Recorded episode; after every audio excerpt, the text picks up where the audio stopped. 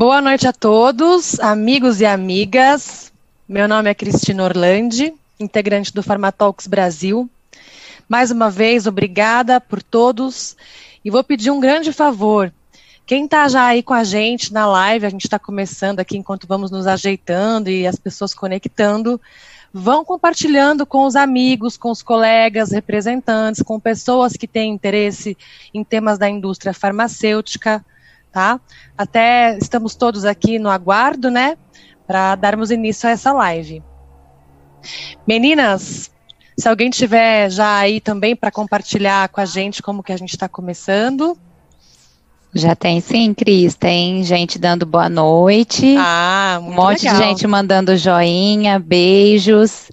Perfeito. Boa noite, pessoal. Obrigada pela interação. Muito bom, gente. É, na verdade, eu quero falar um pouco do canal. Ele é construído aí por seis mulheres com um único objetivo: mudar a mentalidade do profissional da indústria farmacêutica através do compartilhamento de conteúdo, promovendo a integração e colaboração de diferentes profissionais. Lembrando que o canal Farmatalks não é vinculado a nenhum laboratório farmacêutico. E todas as opiniões expressas aqui são opiniões pessoais e não refletem a dos respectivos empregadores. Bom, agora eu quero apresentar as integrantes do Farmatalks Brasil. Vou chamar a primeira a Bárbara Santos para falar uma boa noite para todos. Boa noite, pessoal. Sejam bem-vindos aí à nossa segunda live. Mandem para a gente suas dúvidas e vamos lá. A Carolina Engenheri. Boa noite. Oi, pessoal. Tudo bem com vocês? Sejam muito, bem, sejam muito bem-vindos. Isabela Azevedo. Oi, pessoal. Boa noite. Tudo bem? Participem bastante. Aproveitem aí. Larissa Espinha. Oi, boa noite. Obrigada pela presença, né? E aproveitem bastante essas é, grandes profissionais que estão aqui hoje com a gente. Obrigada e Paula Tavares. Boa noite, pessoal. Sejam muito bem-vindos. Fiquem conosco. Aproveitem a noite de hoje. E um bom evento a todos. Legal. Pessoal, hoje é a nossa segunda live com o tema Valor em Saúde. E as nossas convidadas super especiais da noite é, são Fabiana Gatti, ela é executiva da área de acesso ao mercado e economia da saúde, e a Ana Cláudia Pinto, ela é executiva no mercado de saúde populacional e data analytics. Muito obrigada por ter aceito o nosso convite. A gente está muito feliz por tê-las conosco. Boa noite para vocês. Se quiserem falar uma boa noite para a gente, para falar um oizinho para o pessoal que está aqui com a gente. Boa noite, Cris, meninas, Fabi. Uh, vamos lá, vamos fazer uma noite bem legal para nós aí. Boa noite, pessoal. Boa noite para todo mundo. Ana, as meninas. Legal, gente. Então, bora lá. Eu vou explicar um pouquinho a dinâmica da live. Nos primeiros 30 minutos, a gente preparou um conteúdo muito especial em relação ao tema. E depois a gente vai abrir para perguntas. Mais uma vez, ajuda a gente, compartilha a live com os colegas, a gente quer bastante participação e colaboração. A gente vai estar conectado hoje no Instagram e no YouTube. E depois a live vai ficar gravada, tá? É, bom, antes de tudo, eu acho que é muito importante, todas nós aqui da equipe estamos é, ansiosas para conhecer um pouquinho mais a Ana e a Fabi. Então, primeiro eu vou chamar a Ana para contar um pouquinho da história dela. Ana, fica à vontade. Em primeiro lugar, é, muito obrigada, meninas, pelo, pelo convite. Parabéns pela iniciativa. É, vou contar um pouquinho da minha história, mas eu estou muito feliz em participar aqui com vocês. É uma honra, é um prazer e dar força para essa iniciativa de empreendedorismo feminino. É, eu acho que a gente está muito nesse momento e eu queria parabenizar vocês pela iniciativa. Bom, eu sou médica, ah, tenho, ah, ah, sou endocrinologista, fiz mestrado, doutorado, tive uma vida acadêmica aí durante muito tempo. Aí eu caí numa empresa e me apaixonei pelo, pelo mundo administrativo. E percebi que nessa empresa eu poderia atingir um número muito maior de pessoas, de cuidar da saúde dessas pessoas, do que as pessoas que eu atingia só sozinha no meu consultório, uma de cada vez. Então, isso foi uma coisa que me encantou demais. Então, a partir daí, eu não consegui mais é, deixar de trabalhar com gestão de saúde. Trabalho com isso há 20 anos já, um, muita tecnologia embarcada e por conta do próprio background, né, pelo fato de ser médica, pelo fato de ter feito mestrado, doutorado, eu tenho a coisa do analytics na veia. Então, eu acho que são uh, dois pontos muito importantes que, que eu acho que eu acabo trazendo da experiência para a discussão de, de hoje, que é essa visão tanto da tecnologia quanto da análise de dados, né, para a gente conversar sobre valor em saúde. É isso aí. Opa. Ana, muito obrigada por compartilhar a sua história com a gente, para a gente já te conhecer um pouquinho. Agora eu vou abrir para a Fabi contar também a história dela. Fabi? Então, é, eu sou a Fabiana Gatti, né? Todo mundo conhece o meu refrão, Fabiana Gatti, de acesso ao mercado, economia e saúde, né? Ninguém aguenta mais ouvir esse podcast, brincadeira. É, eu, eu sou farmacêutica, né, de formação, e, e antes da, do mundo corporativo, eu fui acadêmica por 12 anos, né? Fui professora na área de farmácia clínica, que tem farmacoeconomia, né? E, e pesquisadora também, CNPq, FAPESP, tudo. E aí eu fui, entrei para o mundo corporativo, já tem aí oito anos, né? E atuei, eu entrei pelo mundo corporativo pela, pela área técnica, né, Ana? Assim, eu também gosto muito de dados, né? Então, eu acredito em Deus e nos dados, né? Então, assim, é, eu sou mais ou menos assim. E, e essa área de economia da saúde eu me apaixonei em 2006 e comecei a, a estudar e trabalhar com ela em hospital. E depois eu fui para o mundo corporativo, para a indústria, e trabalhei como gerente de farmacoeconomia. Fui passando por a, acesso estratégico, mas eu sempre faço farmacoeconomia onde quer que eu esteja, né? Então, e é, essa área de valor em saúde tem tudo a ver com economia em saúde, né? Não dá para passar por ela sem passar pela economia e saúde. E aqui eu estou para passar essa, essa visão é, de como as empresas podem contribuir nesse projeto, né? Como é que as indústrias podem trabalhar e serem parceiras né, dos gestores de saúde, dos prestadores de serviço. É isso. Ah, que legal, gente. Obrigada por compartilhar um pouquinho da história de vocês. A gente agora já se sente mais à vontade, né, para dar início à live. Então, para fazer a primeira pergunta, para a gente começar o conteúdo da live, eu vou chamar a Bárbara Santos. Boa noite, gente. Boa noite, Fabi. Boa noite, Ana. É um prazer ter você aqui, vocês aqui conosco. É, bom, para iniciar a live, logo de cara, eu já vou perguntar o que é valor em saúde para vocês? Quero saber do ponto de vista de vocês, o que, que vocês têm de vivência aí, que eu sei que é muita coisa.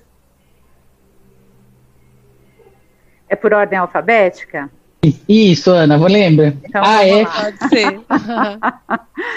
então vamos lá. Eu acho que um, é, esse conceito em si, né, vou deixar depois para a professora Fabiana aprofundar no conceito, mas ele, esse conceito ele veio mais forte com o Porter e com o Teisberg em 2006, e que significa, digamos assim, desfecho e custo, né?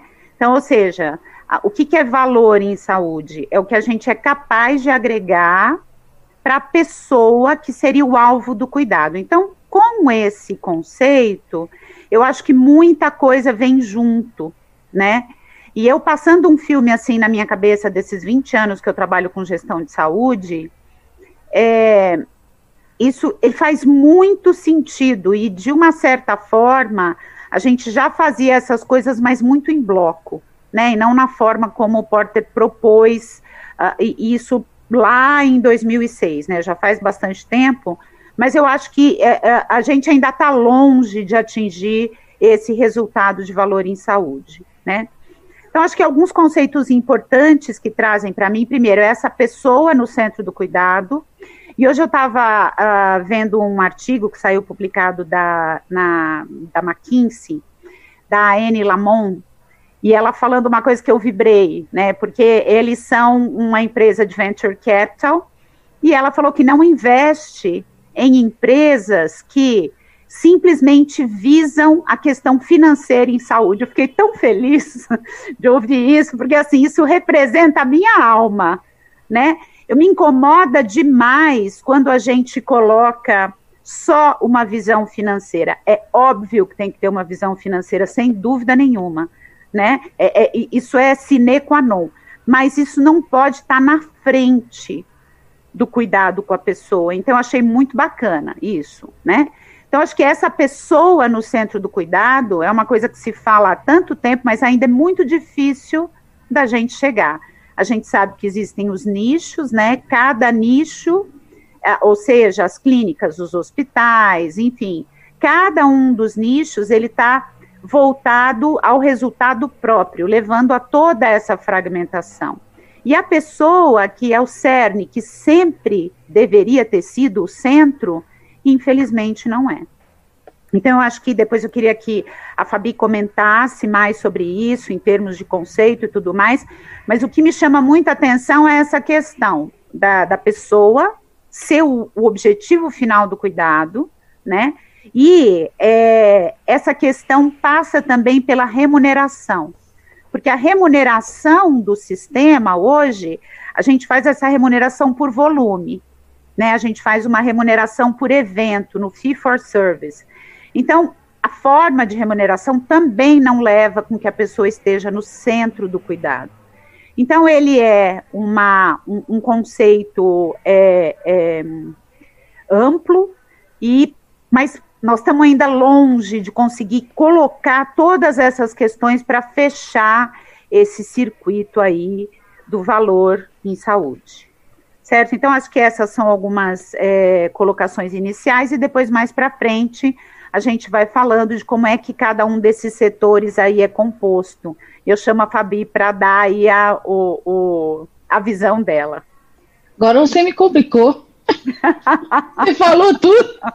Então, assim, é, na verdade, eu acho que a gente, é, né, pelo Porter, né, que a gente tem essa ideia do do custo para atingir o desfecho, né, o resultado clínico no paciente, esse aqui é, é o mote do, do, do, valor, né? Mas aí, o que, que é esse desfecho, né? Assim, é, eu estou falando de desfecho clínico, né? Eu estou falando de efetividade nesse paciente, eu estou falando de experiência dele com cuidado, né? É, tem várias possibilidades aí para serem mensuradas dentro dessa desse nicho aí da, da efetividade, né? E a questão do, do custo, né?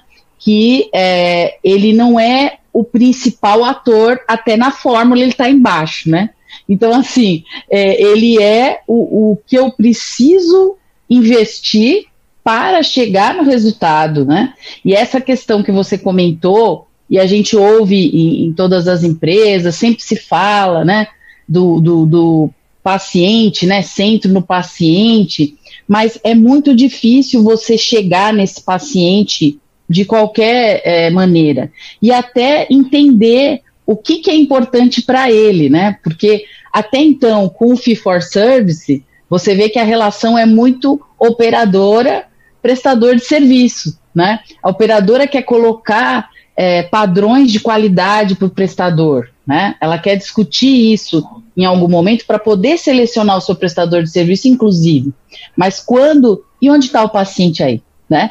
Então, assim, quando você tem essa mudança da saída dos modelos de remuneração, essa transição do fee for service para um pagamento para performance, é, e depois um captation, e depois um bundle, e é, é, uma sequência que a gente entende que é uma maturidade que vai se gerando no sistema, para então você sair do volume para o cuidado, né? Acho que esse é o, o, o, o grande mote da, remuneração. Você vai mudar a remuneração para como a, a Ana falou, né? Você vai querer mudar realmente o cuidado, você vai passar a pensar no paciente, né? E, e, essa, e essa pegada ANS vem aí desde 2011, depois 2016, e aí e agora com 2018, 19, o guia de implementação, então tudo isso. Mas a gente tem que lembrar que a gente começou isso a discutir em 2019 mesmo. E aí no mundo tem desde a década de 60. Então, é, a gente é muito jovem também, né, do ponto de vista de experiência com esses formatos e essa mudança, né? Então, assim, a gente vê que os hospitais estão, alguns estão passando algumas áreas para bundle, né, que é o, o agrupamento aí de serviços, é, alguns estão é, indo para captation no estágio anterior. Então, existe realmente uma evolução. E, e, o valor também, como a Ana fala, assim, acho que é, valor ainda, a gente primeiro precisa entender o que é tudo isso, que eu acho que é, do ponto de vista das empresas também não se entende muito bem, do ponto de vista das operadoras, né? Você tem que primeiro homogeneizar tudo isso aí, todo mundo está na mesma página, para depois você, bom, o que, que eu vou fazer daqui para frente, né?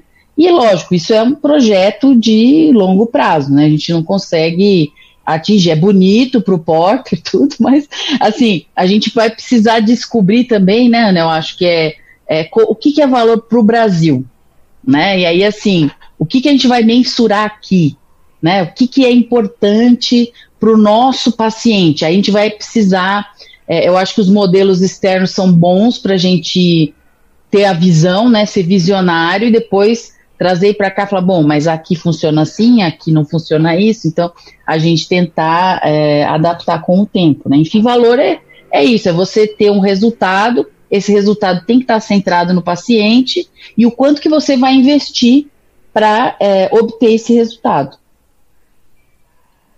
Queria fazer uma provocação aqui, Fabi, uhum. que eu acho que a gente até discutiu um pouco antes quando a gente conversou, mas um dos pontos que eu vejo que, para mim pessoalmente, né, porque é o que você falou, a gente tem que entender, todo mundo tem que incorporar esse conceito, né? Exato. Mas para mim pessoalmente e e eu, e eu uh, levantei, foi um artigo que saiu, até, até tá no meu LinkedIn, se alguém quiser olhar de curiosidade, foi um artigo que saiu na Harvard Business Review, e que, mas que eles comentaram qual era a visão do, do, do board, né, do pessoal do conselho mesmo, não de quem está ali no dia a dia, mas do pessoal do conselho. Uma das grandes dificuldades era entender se, eh, e eles estavam falando de saúde digital, especificamente, né, o que, que é, de uma certa forma, ter uma discussão a, a, implícita de valor ali. Porque, assim, beleza, o que é bom para o prestador não necessariamente é bom para a pessoa na ponta. Então, para mim, já começa complicado na definição de desfecho. Para mim, já é complicado esse negócio, né? Porque, assim, quando a gente fala de. Até nós conversamos, brincamos, né?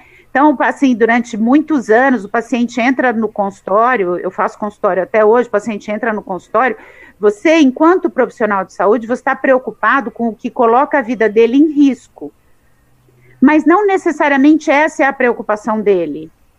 Então, o que é valor para quem está prestando o serviço e o que é valor para quem está recebendo? O que, que é um bom desfecho?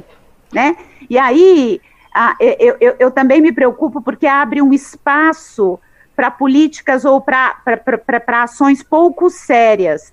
Porque valor para o paciente não é deixar ele simplesmente feliz e enganado. Né? Então, quem é que media tudo isso? Quem é o mediador disso, né? O que, que, é desfecho? Então, tem duas áreas aí, que é o provedor, que é o que entrega o hard, o serviço, e a parte de marketing, que é a parte do, da pessoa, que também é importante como ela aceita. Aí queria ouvir um pouquinho de você, porque para mim a equação já começa aí, viu? Já acho difícil dizer o que, que é um bom desfecho, né? É, eu, eu, eu, eu acho que a gente. É, por isso que é um conceito complicado, né? E a gente vai ter que descobrir dentro disso o que, que precisa ser mensurado. Mas quando você fala de, de desfecho, eu entendo basicamente os clássicos mesmo. Então, você vai ter um desfecho que você não vai é, mensurar, não depende, ele é do paciente, mas o paciente não está influenciando tanto naquele momento, que é aquela mensuração física, né? Então, acho que esse é um desfecho que é válido, que é o clínico mesmo, mas você vai ter um desfecho de qualidade de vida, né? E aí você vai ter essa preocupação com como é que ele está confortável com aquele tratamento. E você tem um terceiro que é relacionado ao prestador de serviço, que para mim é o que a gente chama de PREM, né? Que é o, o que é o, o, relatado da experiência, né? Como é que ele está vivendo aquele cuidado, né? E eu acho que e, e existem outras iniciativas, né? Se você é, pegar é, uma que também, um outro nome que também foi dado, que era PICOM, né? Que é o Patient Centered Outcomes, e essa iniciativa foi publicada no relatório de 2016. Depois a gente não viu mais nada sobre ela, mas ela seria a mais próxima, né? Dentro do, do, do que você comentou, que é o paciente relatar o seu desfecho sabe? E aí, lógico, você tem qualidade de vida, mas ele relatar o desfecho dele. Então, criar desfechos pelos pacientes. Isso seria algo que eu acho que é inovador, mas é uma coisa que não está ainda em, em, em voga, né? E isso, nossa, eu acho que é, é a grande complexidade é, do valor, é a mensuração, né? E também você ter sistemas de informação Aí entra no seu maravilhoso Data Analytics, sistema de informação adequado para coletar essa informação, questionários adequados para coletar essa informação. Tudo isso é um, é um sistema complexo. Então, você precisa de uma infraestrutura mesmo, né? Então, esse é o ponto. Oi, nossa, você vê que a gente pensa que é um, um, termo que a gente super entende, né? Valor, né? A gente fala, nossa, sabemos tudo, e de repente, em duas opiniões, a gente ouve muita, muito conteúdo, muita coisa. E até tem uma pergunta que eu acho que é pertinente para a gente não, não, não perder, que a Isa queria fazer para a gente. Isa. Oi, pessoal. Nossa, vocês trouxeram muitas coisas legais, muitas reflexões aí. E um ponto que vocês falaram também é que é um conceito muito novo ainda no Brasil, né? E muitos, às vezes até profissionais da área não, não tem tanto afinidade aí com esse termo. E vocês citaram Porter, né? Que é um grande autor aí, um grande nome nessa área. Eu queria saber se vocês podiam falar um pouquinho mais deles, né? Já que aqui a gente tem bastante gente da, da indústria conectado, para a gente ficar aí todo mundo na mesma página, conhecendo esse grande nome aí. Vamos lá, em ordem alfabética de novo, né, Fabi?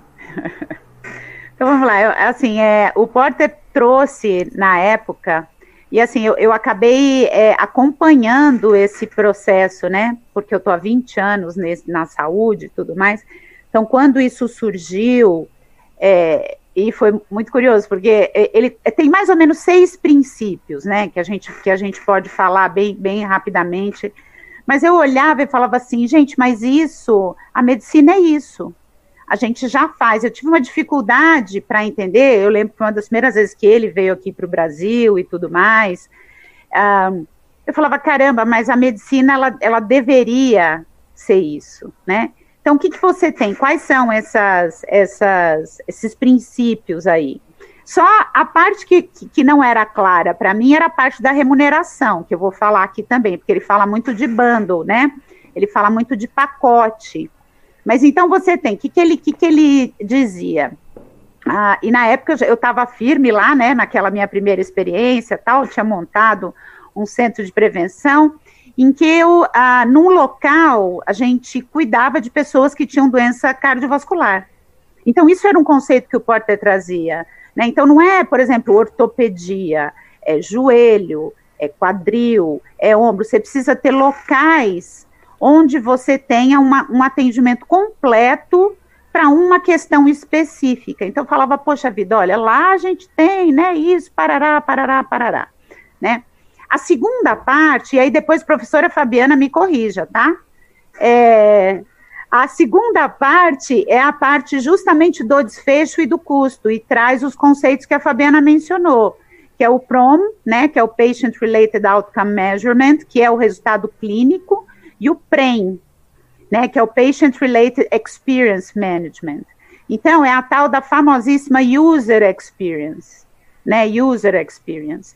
Mas, é, e essa, sinceramente, gente, para mim essas são as duas coisas mais difíceis, porque só para tentar exemplificar para quem está nos ouvindo o que significa isso, eu peguei outro dia no consultório um paciente que veio por, por, por, por, por conta de obesidade, etc.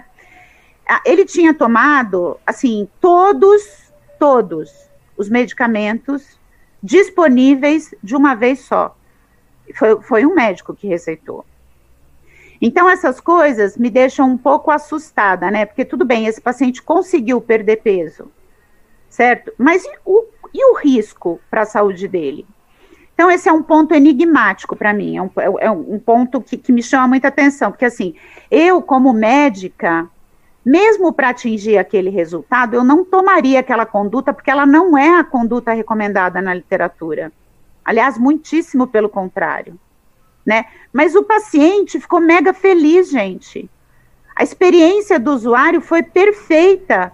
Né? Então, assim, é, é isso me, me, me, choca um pouquinho, né? Isso que fala, puxa vida, a, a, eu, eu, como médico, eu sou um veículo da literatura, né? Eu não posso colocar a vida do meu paciente em risco ou fazer coisas que eu. Porque, assim, juro, juro, eu acho que nem deve ter relato na literatura, porque todas as drogas junto não deve ter.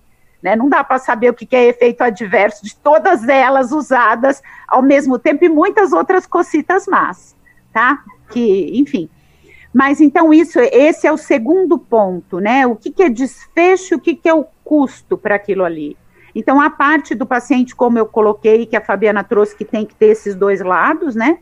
Isso é uma parte que para mim muitas vezes é difícil na prática. Quando a gente olha o terceiro pilar, seria a parte dos bundles, né? Então, é, é, é, o que, que eu vou fazer? Esse paciente entrou lá, é, ele, depois de um, um, tratamento, ou por uma equipe, tudo que fosse necessário para ele, né, ali, por exemplo, vamos pegar um paciente diabético, então ele conseguiria ter a parte do, do, do, do da, da, da, avaliação oftalmológica, ele tudo que é o preciso ser feito para um paciente diabético, num lugar só, né? E aí, a, a, a, como é que você remunera isso daí? Então, na visão do Porter, esse terceiro ponto, essa remuneração ela é feita pelo pacote certo? Já, já peguei o, a, o, o, dedinho, Paula, estou finalizando aqui. O quarto ponto, ele está relacionado à integração do cuidado, né? Ou seja, os profissionais estão ali, está todo mundo olhando para aquele paciente de uma forma integrada, é o cuidado interdisciplinar. O quinto é as experiências que deram certo, então vamos expandir regionalmente, a expansão geográfica. E por último, os dados, como a Fabiana mencionou né? E como assim a dificuldade que a gente tem de integrar esses dados para medir o valor, a dificuldade que a gente tem para ter dados de qualidade, né? Porque a gente tem dado ruim, eu meço o resultado ruim. Garbage in, garbage out. Parando por aqui. Fala, sem palavras. então, assim, você, ah, você eu estou prejudicada com esse negócio do alfabeto agora, mas tudo bem. É, então, é, eu acho que eu acho que é, falando do, do Porter, acho que esse, ele foi é, interessante porque ele organizou essa questão do cuidado, né? E, e pegando o ponto do bundle, que é o, o agrupamento, o pacote, é, ele é um estudo, né? Então, assim, o bundle, ele não deixa de ser um estudo, porque você precisa mapear a jornada daquele paciente. Então você precisa mapear do momento que ele chega na recepção até o momento que ele tem a consulta, depois ele faz um diagnóstico, faz um exame, faz um tratamento. Tudo isso é mapeado no bundle. E aí você vai ter o que chama de episódio de cuidado, né? Então assim, isso, isso, gente, é praticamente um real world evidence, é um estudo de vida real.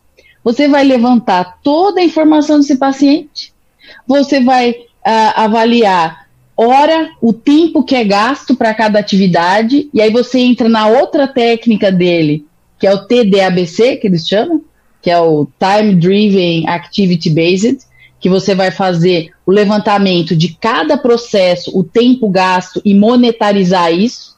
Então, eu acho que, é, é, na verdade, você está trabalhando muito valor aí já, né? Porque, na verdade, é uma coisa que a gente não fazia como a, a própria Ana falou, para ela era intuitivo o cuidado, né?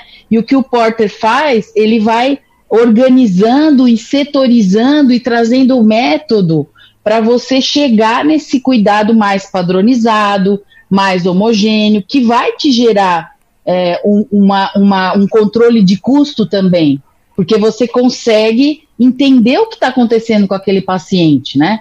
Então, e é como ela falou, também depende da medida que você quer fazer. Nem tudo é bundle, né? Então, assim, é, o bundle é super importante para doenças que você tem começo, meio e fim, tipo uma doença crônica, ela citou aí o diabetes, né, o hipertensão, então que você consegue ter uma visão né? Não, o paciente não é tão errático assim, ele não é tão, é, é, como é que a gente fala, instável, né? Então, o, o, o bundle é para essas doenças mais controláveis em termos de jornada, né? E aí você vai ter que, né? O bundle não vai ser a única saída. Então, por exemplo, o bundle não se aplica a tudo, né? Se você quiser fazer uma vacinação, precisa fazer bundle. Você vai fazer fee for service. Então, assim, não é que o fee for service é vilão também, né? Que é outra coisa que a gente tem que entender. Lógico, ele gera aumento de volume e aumento de gasto, mas é porque ele é, só ele é praticado. Se você começa a variar os modelos de remuneração, você vai chegar né, num resultado né, mais aproximado em termos econômicos. Né? Esse é o, o principal ponto. Tem, não dá para ser um, um modelo só, vai ter que ser híbrido também, né? Acho que deu para complementar tudo que a Ana falou, né? Você é Nossa. perfeita, Fabi. Show de bola. Tô e tentando, você... tô tentando. Show Não, de eu... bola. Vocês duas juntas são demais, porque é muito conteúdo, a gente está aprendendo muita coisa aqui hoje. E a gente está só na primeira pergunta, né? Que acabou complementando algumas coisas, mas eu queria chamar agora a Larissa Espinha para fazer a segunda pergunta. É, elas são tão maravilhosas que eu acho que alguns pontos já foi, foram respondidos. Mas é, uma pergunta que a gente gostaria de fazer é como que vocês veem, né, cada um desses participantes da cadeia de valor, que eles podem contribuir também na geração do valor, né? Quais os desafios, e talvez até pensando um pouco mais ponto de vista tanto indústria, quanto o pagador, o, o médico, e eu acho que até mesmo do próprio paciente, né? Eu acho bom aqui, uh, indústria, Fabi, mil por cento, porque totalmente, né, não, não é, um, não é uma, uma, uma praça que eu, que eu navego. É, o que eu posso dizer dos outros atores é que eu acho que, bom, a gente já falou da forma de remuneração, não vou me repetir, tá? Eu só queria chamar a atenção que a, a, a forma de remuneração, ela tem um peso expressivo ainda né? Então, quando a gente olha aí a questão dos hospitais, hoje eu estava tava, tava vendo e a gente vê esses grandes redidor, o pessoal se, se reinventando, né? Os negócios estão se reinventando. Então, ninguém fica mais só com o hospital, enfim, mas a, a, a, existe uma tentativa de, de, rever o modelo de negócio. Mas o, o, tem um artigo do que, que foi publicado no New England, depois, se alguém quiser também me pede, eu, eu, eu passo que ele faz uma discussão interessante sobre essa fragmentação, né, dos atores que prestam o serviço e o paciente não está no centro do cuidado coisa nenhuma. Ele diz que as seguradoras, isso lá atrás, né, logo quando esse processo de, de, de, de medicina suplementar, digamos assim, né, ele se inicia, é, o pagamento a, das seguradoras, ele já visava a pagar quando o paciente ia pro consultório, porque isso era uma barreira, certo? Então, olha que interessante, até a, a, a, saúde, ela é mega condenada porque ela foi uma das últimas a entrar na era digital, blá, blá, blá, blá, blá, blá. Aliás, gente, by the way, acho que menos direito, né? Porque advogado continua tudo igual. Falar, eles devem ser pior que a saúde, mas enfim. É, você tem uma forma de remuneração que é, proibia esse contato mais próximo por telefone, ou enfim, ou de outras formas, né? Eu só vou remunerar quando você for na consulta física, no, no, no, no consultório. Então, eu acho que tudo isso ajudou muito, e eu entendo que a remuneração, ela é uma das grandes vilãs que, é, é, é, assim, mantém até hoje esse sistema fragmentado, porque os negócios precisam ser mantidos, né? Não é uma, na grande maioria dos casos, isso não é beneficente, então você tem que ter lucro e está tudo bem. Agora, a forma como isso acontece, ela prejudica muito essa questão do valor. E aí peço para a Fabi uh, uh, fazer, enfim, os complementos, que ela está incrível, cada complemento que eu olho é maravilhoso. É que para superar a gente tem que, né? É difícil, é. mas tudo bem. E aí traz Ela a só me, A Ana só está me complicando hoje, mas tudo bem, depois, depois de conversa.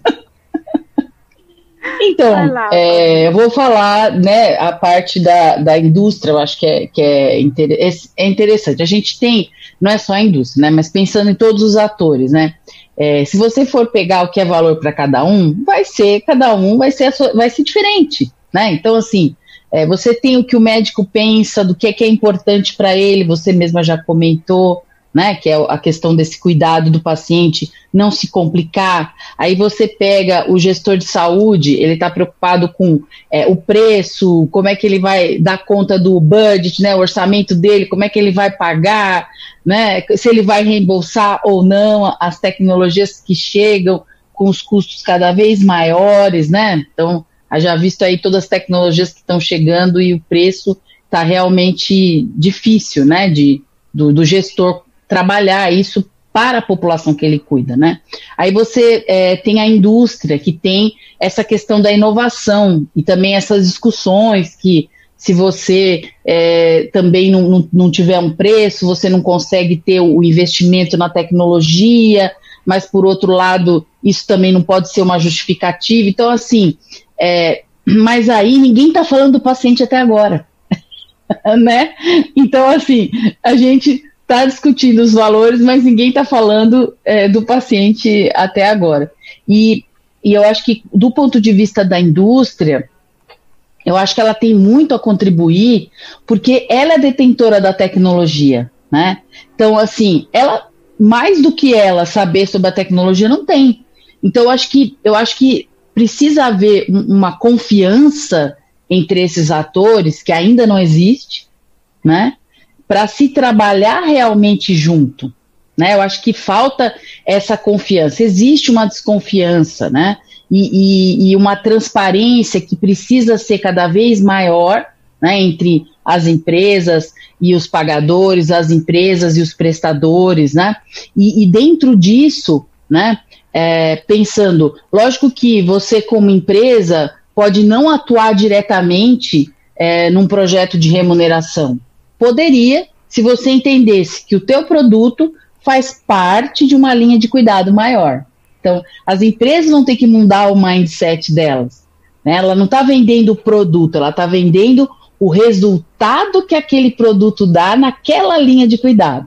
Então, ela teria que se repensar até organizacionalmente, tá? Quem que vai fazer o que na empresa, né? Quais são as áreas que vão trabalhar com isso especificamente? A entrega do resultado.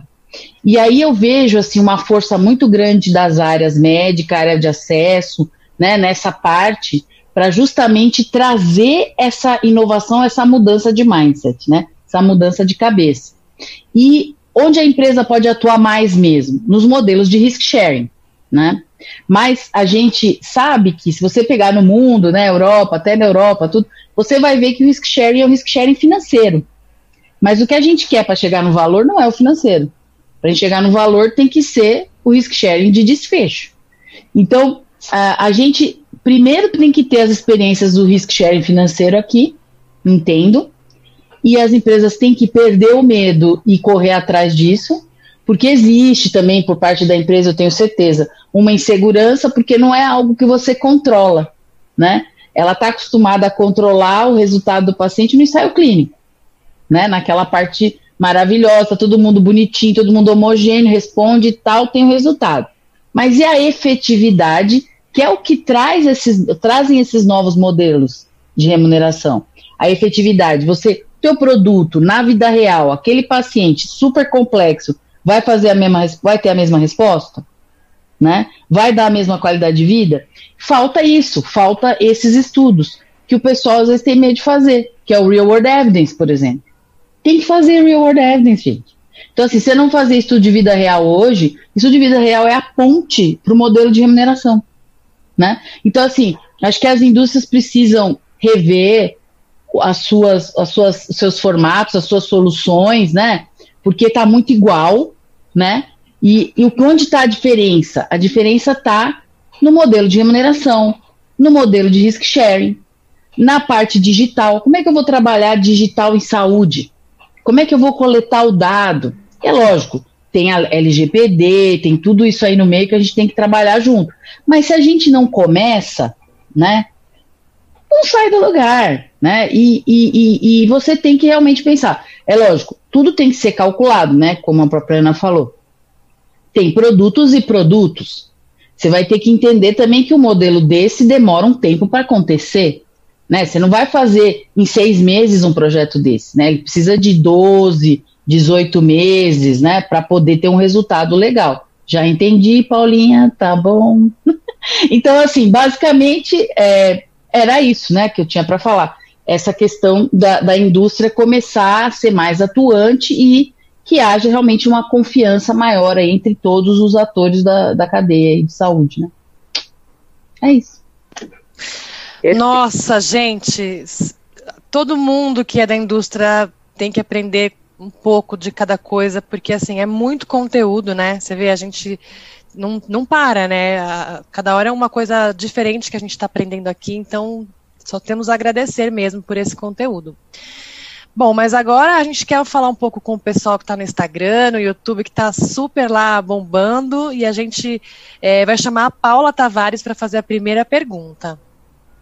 Obrigada. Só vou fazer um comentário dessas duas maravilhosas que eu adorei. A gente acha que responder a, a questão de valor e saúde é fácil, mas não, porque cada um nessa cadeia tem um objetivo diferente. E eu acho que tem que ter uma convergência desses objetivos que, eu, que talvez traga um caminho para isso tudo, né? A gente é, costuma olhar quem trabalha na indústria farmacêutica apenas na nossa ótica né? Mas a gente tem que olhar da ótica, sentar na cadeira do gestor, do pagador, entender que para ele valor é diferente. É, para o paciente também valor é diferente. O que, que ele enxerga como valor? Né? Qualidade de vida, cura, né? E além disso, tem todos os outros fornecedores em saúde, né? Além dos prestadores. Então, é, um, é muito complexo esse mundo, mas eu acho que a gente tem que ter um olhar empático para esse mercado de saúde, é, para a gente conseguir achar soluções para o futuro, já que os gastos de, de saúde estão aumentando cada vez mais pelo aumento da população, pelo aumento da expectativa de vida.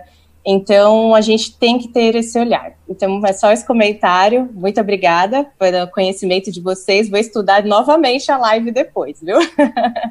o pessoal está interagindo muito no, no chat. Eu queria agradecer a todo mundo que entrou para falar sobre esse assunto. E a primeira pergunta é da Fabiola Badeluc. A Fabiola, ela queria já deixar a pergunta dela, então já tem um espaço. Logo no começo ela postou e ela quer saber o seguinte: como vocês veem a construção de um racional de value-based uh, healthcare no, no setor público? Temos cases assim no Brasil? Uma ótima pergunta. Pode começar, fiquem à vontade para responder. Acho que, Fabi, essa daí é mais para você, viu? Setor público, a gente, a gente ensaia, mas eu acho que talvez de economia e saúde, setor público seja Vamos lá. Então, assim, é, eu não, a gente não tem nada é, no radar, né? Assim, que seja publicado, né? Porque para a gente estar tá falando aqui, tudo que a gente fala, né, Ana, assim, é bom deixar um, um recado aqui.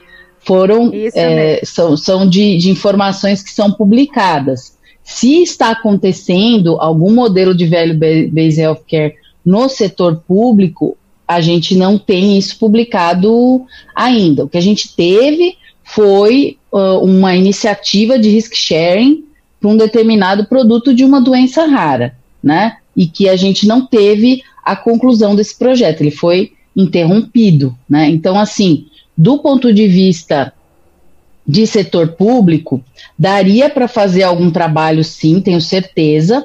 O que se precisava fazer, que eu acho que é o grande, é, assim, calcanhar de Aquiles, é o desenho de um projeto porque você vai precisar escolher centros especializados para aquele tratamento, você vai precisar ter um sistema de informação adequado, você vai precisar ter uma infraestrutura. Então, assim, é um caminho, assim, é, que às vezes é mais difícil você percorrer, porque como empresa é difícil você ter essa possibilidade, né, de atuar mais firmemente e contribuir para o setor público. Talvez no privado, né, é, você consiga ter essa flexibilidade para investir, para contribuir, né? Eu acho que a, a Ana pode, pode falar, né? É isso mesmo, assim, a experiência que eu tenho realmente é no privado, né? Eu não tenho experiência no público. No privado, existem sim várias iniciativas nesse sentido. E é exatamente como a Fabi descreveu, né? Então, por exemplo, a gente olha um determinado programa, vou dar um, um exemplo real para vocês, né, que nós vivemos. A, a gente, você tem um determinado programa, um programa de ortopedia que visava a redução de cirurgias desnecessárias, ou focar em coluna, tá? Mas tem coluna, joelho e ombro, tá? Ah, então, ah, qual era o grande objetivo do, do projeto? O projeto tinha, é, foi um risk sharing, que foi feito com o cliente, o cliente falou, olha, tá bom, mas eu só vou completar o pagamento e nós determinamos valores de retorno sobre investimento. Se ficar entre, se ficar entre 1 e 2 é X, se ficar entre 2 e 3 é Y, se ficar mais de 3 é Y. Então, isso foi combinado no começo do processo. Então, o programa. Foi... Agora, vocês imaginam, gente, a responsabilidade de quem desenvolve o programa de uh, ter. Você tem que garantir, é o que a gente brincou quando a gente fez a nossa prévia. Não dá para errar, né? Não tem essa de, ah, mas, ai, gente, olha, desculpa, no fim não deu resultado. É impossível isso no mundo real, né? Então, nós desenvolvemos, tem que ser feito um estudo muito uh, bem elaborado, para a gente entender se aquele risco que a gente está tentando eliminar, ele é um risco mitigável, ou se ele é um risco não mitigável. Eu costumo dizer que o risco não mitigável faz parte do negócio, você vai ter que pagar de qualquer jeito.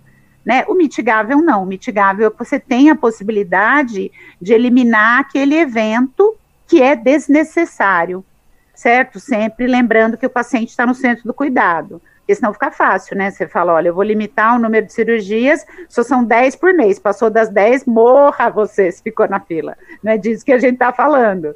Né? A gente está falando de evitar cirurgias desnecessárias, que aí é um ganha, ganha, ganha. Ganha o, o quem está prestando o serviço, ganha quem está pagando e ganha a pessoa. Certo? Então, a gente teve uma, uma boa experiência uh, nesse sentido, com vários programas, mas estou trazendo aqui o da ortopedia, mas foi feito um contrato no início, o programa foi aplicado e depois, no fim, é feito um cálculo. Vocês percebem que isso é data analytics na veia do início ao fim? Porque se você não tiver um bom projeto, ou se você não tiver uma boa análise de dados inicial e sabe onde existe oportunidade de mitigação, esquece né? A gente teve uma experiência lá atrás que o pessoal, não, vamos fazer um, um programa de hepatite C, tá todo mundo falando de hepatite C, vocês devem ter acompanhado esse processo, Paulinha, devem ter acompanhado o processo da, da hepatite C, mas a gente chegou à conclusão de que fazer um programa naquela época ia ser um tiro no pé para quem estava pagando a conta, e realmente foi o que a gente viu depois. Então, se você não tem uma boa avaliação inicial para saber que tipo de de risco você vai compartilhar, né? Você já sai arrebentado no início. E aí você tem que ter essa capacidade analítica para construir o produto e para medir o resultado, que esse é um outro parto de ouriço, como eu costumo brincar com o pessoal. Que aí o cara vai discutir que ele não concorda com o resultado e tal, enfim.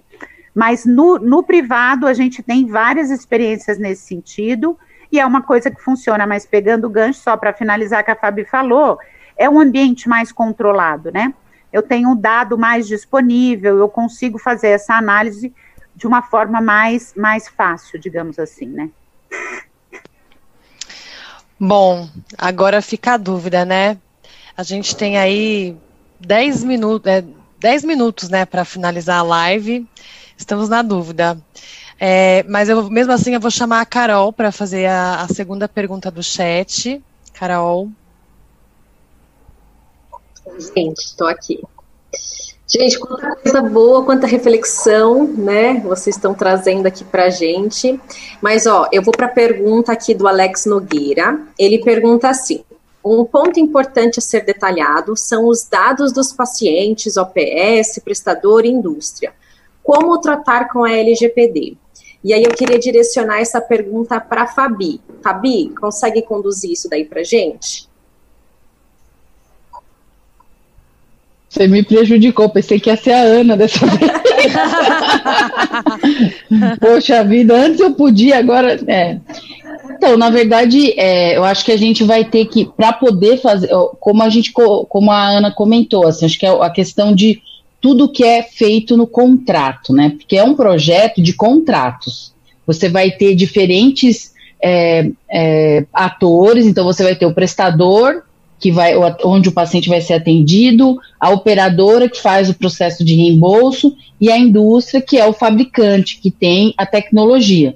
Então eu acho que neste contrato, que é o contrato da, da parceria de cada um, é, é importante é, deixar claro e, é, lógico, vai ter que se seguir a, a LGPD. Hoje você tem plataformas, né, é, já a gente não vai citar nomes que a gente não é patrocinado por ninguém, né, Ana? Então, assim, hoje tem plataformas aí que elas fazem esse levantamento de dados e elas já estão adequadas à nova lei, né? É lógico, você tem toda uma, né? Até no próprio é, Porter ele fala, né? Dentro da, da do, do, ou no risk sharing, né? Os requerimentos são, os requisitos são esses. Você vai ter um, um dado de paciente anonimizado, né? Então, é o primeiro ponto do LGPD é o dado anonimizado. Então, eu acho que dentro do contrato, né, entendendo quem vai ser o fornecedor do dado, tudo isso vai ter que ser muito bem descrito, muito bem amarrado, por isso é complexo,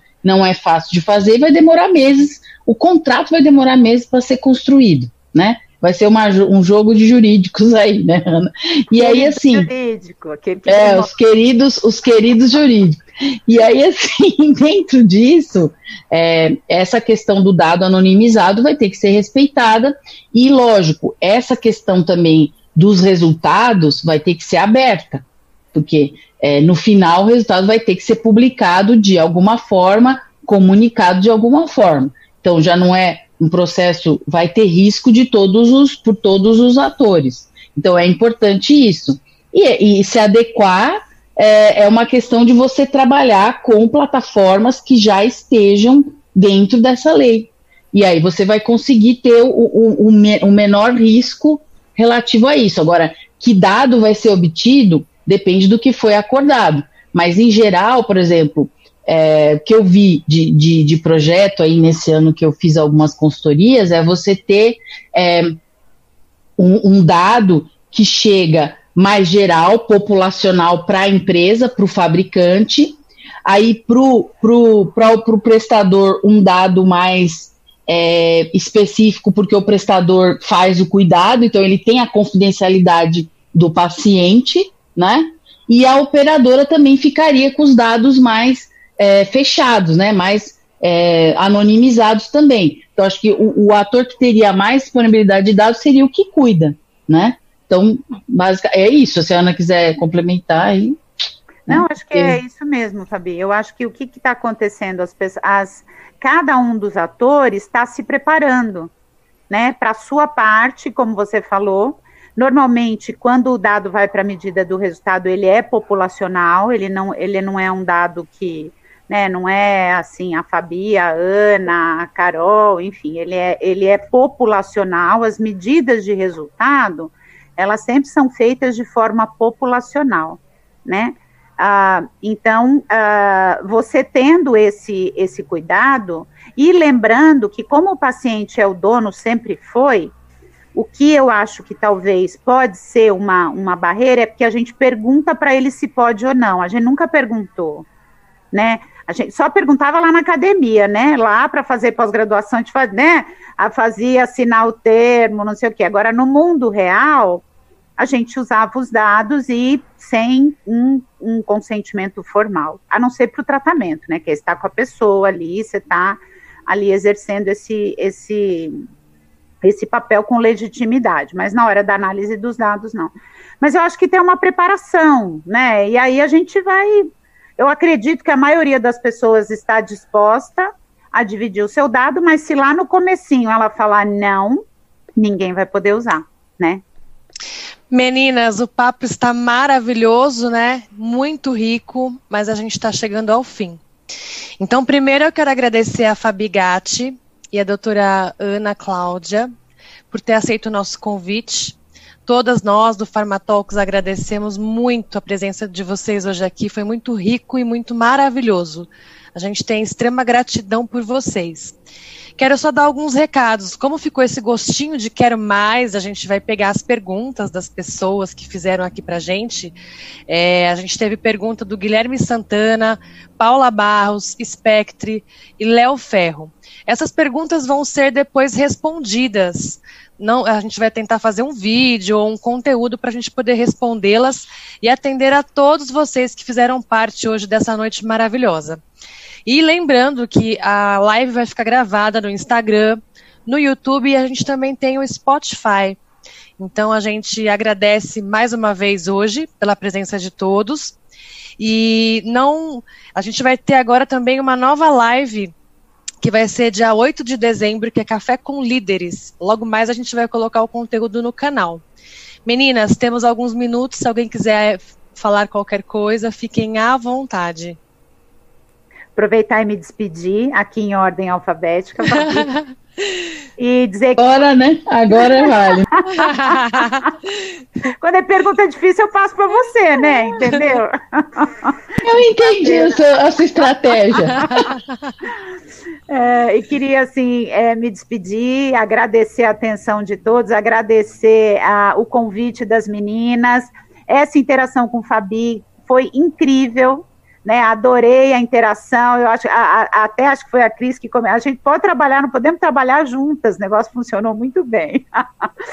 então, dá um tchau para o pessoal, agradecer e parabenizar essas meninas maravilhosas por essa iniciativa aí de, de comunicação e fornecimento de informação. Tchau. É, gente, eu, eu, eu também quero agradecer né, essa oportunidade da gente estar tá conversando aqui. Para mim foi um, uma grata surpresa né, encontrar a Ana de novo, né, Ana, depois de tantos anos que a gente se encontrou em alguns projetos aí, quando eu estava em algumas empresas. Então, é muito interessante, é muito bom trazer esse tema, acho que é, é super né, né, na moda, mas é uma coisa que vai, é visionário isso, né? Falar de valor. E vocês estão de parabéns com toda essa iniciativa. A gente tem orgulho de ser professora, já ter dado aula para vocês e tal. Tá bom? Obrigada mesmo. Obrigada. Boa noite a todo mundo. Obrigada. Boa noite. Obrigada, pessoal. Obrigada. Queria agradecer também, agradecer a Ana e a Fabi. E queria saber aí do público o que, que vocês acharam desse tipo de live com cunho mais técnico. A gente quer trazer cada vez mais conteúdo que seja realmente muito rico para vocês. Então, contem aí pra gente nos comentários, mandem mensagem aí pro Farmatalks, que a gente quer ouvir aí de vocês o feedback. E de coração, meninas, obrigada. Obrigada aí, Ana e Fabi. Ainda Obrigada, meninas. Vocês arrasaram. Olha, dava para ficar aqui um dia inteiro com a aula de vocês, mas muito obrigada mesmo, Ana, Fabi. Foi um prazer é, muito grande estar com vocês duas aqui. Foto para a posteridade. Dupla ah, é dinâmica, foto. foto. A foto, a foto. Aí eu tiro aqui. Por favor, por favor. Obrigada, meninas. Um beijo. Obrigada, pessoal. Gente, Tchau, gente. com vocês. Obrigada, um viu?